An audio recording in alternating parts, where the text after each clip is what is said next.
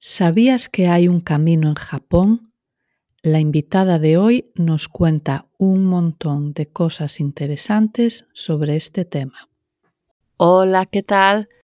Soy María Seco y estás escuchando el podcast de Spanish for the Camino. Please listen carefully.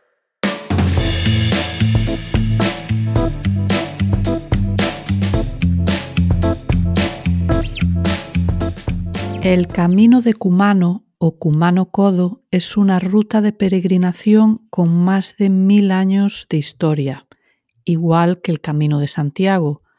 De hecho, estas dos son las únicas dos rutas de peregrinación consideradas como Patrimonio de la Humanidad por la UNESCO. Ambas están hermanadas desde hace más de 20 años y si caminas ambas rutas, puedes conseguir el certificado de peregrino dual. Pero vamos con Rocío Holgado, la invitada de hoy, que sabe mucho más que yo sobre Japón y sobre hacer caminos en Japón.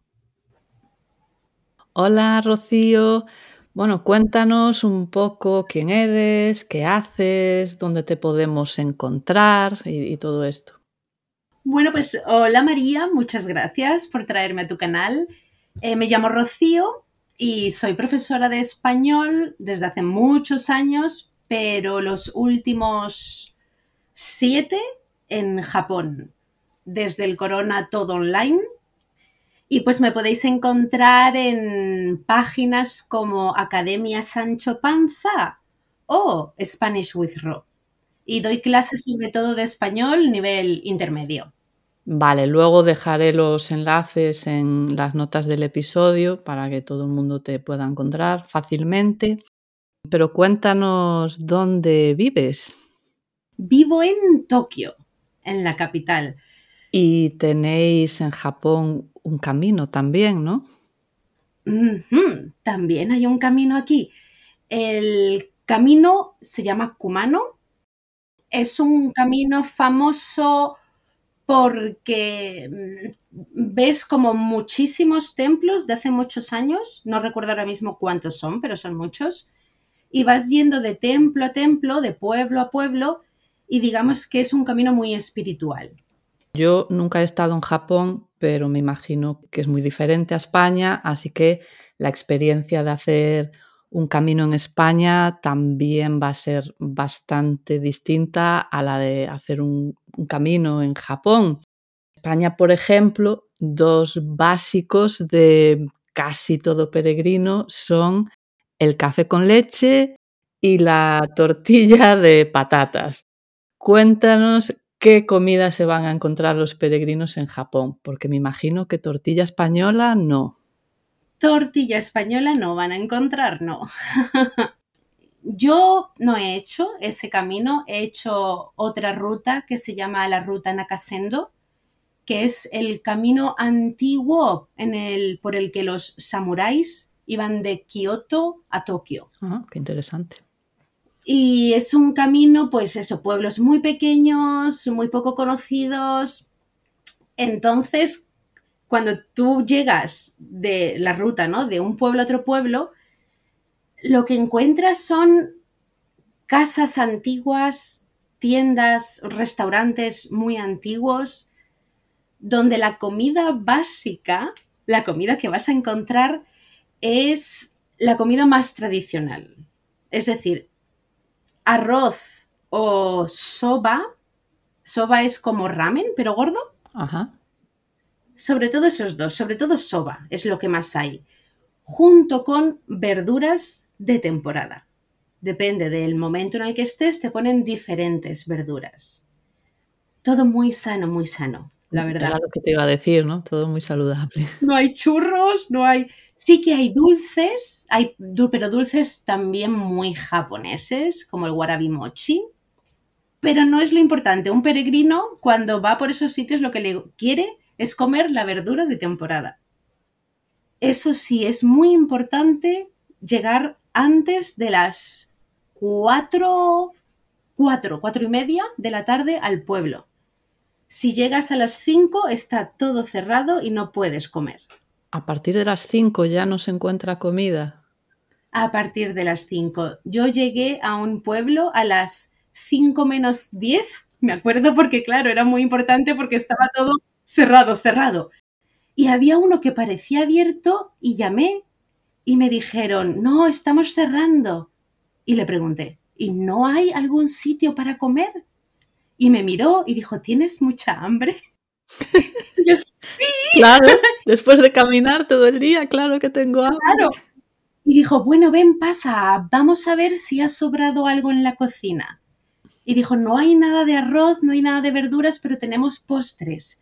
¿Quieres que te prepare un postre? Oh, qué maravillosa. O sea, la gente encantadora, súper amable, pero vaya, que vayas pronto o no comes. Vale, pues eso es un, un, buen consejo para el que quiera ir a hacer el camino en Japón. Sí. Llegar al siguiente lugar antes de las 5 si quieren comer. Exacto. ¿Y para desayunar? Pues mira, para desayunar primero nos levantamos súper pronto, el desayuno es muy pronto, y te ponen siempre una bandeja con muchos platitos. Hay un bol muy grande donde está el arroz blanco. Arroz blanco puedes echarte todas las veces que quieras. No cuesta más dinero. Luego hay una sopa de miso, muy japonés. Luego hay una cosa que se llama nato, que es, son como unas alubias, soja fermentada. Huele muy mal, tiene como una baba que cae. No, no me lo estás presentando muy bien, no me están dando muchas ganas. Huele horrible, o sea, el olor es espantoso. Los japoneses lo aman y luego un porcentaje pequeño lo odian. Yo lo odio, no, yo lo, lo siento, pero no puedo. Y luego muchos cuencos de verdura. Para beber tienes la sopa, tienes té también, eso sí, no hay café. Uh. No hay nada de café. O sea que de café con leche, nada. No, de café ni leche, ni no, no, no, no, no, no. Es muy difícil. Creo que nunca he encontrado un restaurante que te den el desayuno donde haya café. Tú luego en algún pueblo que sea más grande, si puedes encontrar alguna tienda o algún supermercado chiquitito, donde vendan latas de café y puedes comprarte una. Latas de café. Claro, una lata o, bueno, una botella, eso sí lo venden. Ah, Japón es el país de las eh, Jidohanbaiki, de las máquinas, ¿cómo se llama? Las máquinas donde compras bebida.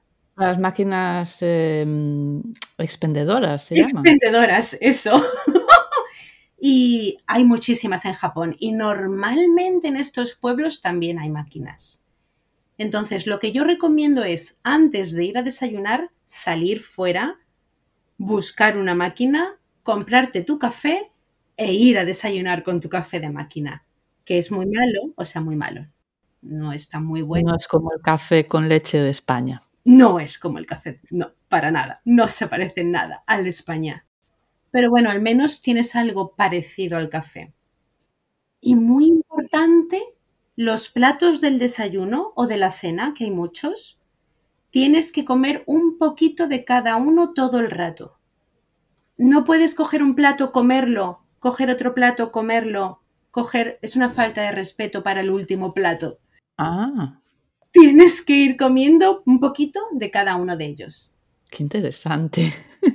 ¿Y, tienes algún otro consejo que nos puedas dar? Otra cosa interesante de los caminos, todo el rato mientras vas andando encuentras señales de osos. Y al lado de la señal del oso hay un cascabel gigante para que tú des al cascabel y suene. Sí.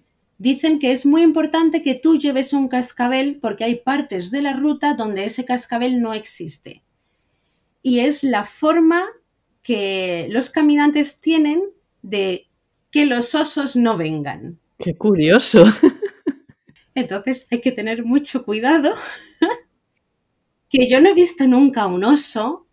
Sí que conozco gente que han visto osos de lejos, pero todos te fijas en toda la gente que hace el camino, todos los japoneses, y todos siempre llevan en la mochila un cascabel que va sonando.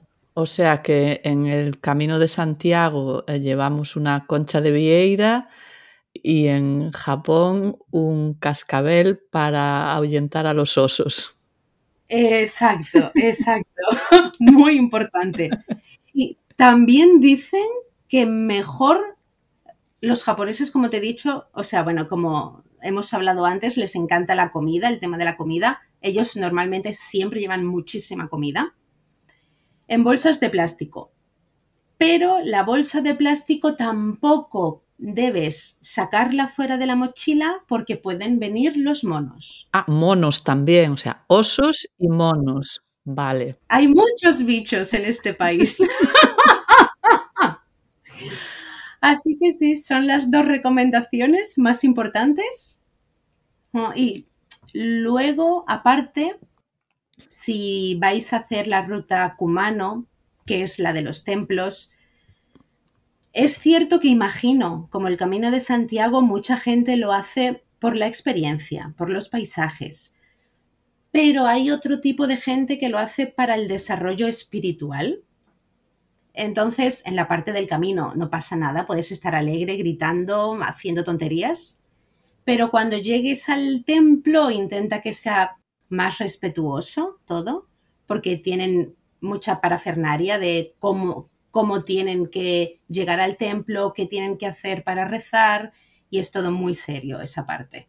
Entonces, lo único eso, que tengan eso en cuenta y que si ven a algún japonés rezando en el templo, intenten imitarlo. Me parece un buen consejo. Ser respetuoso siempre es un buen consejo.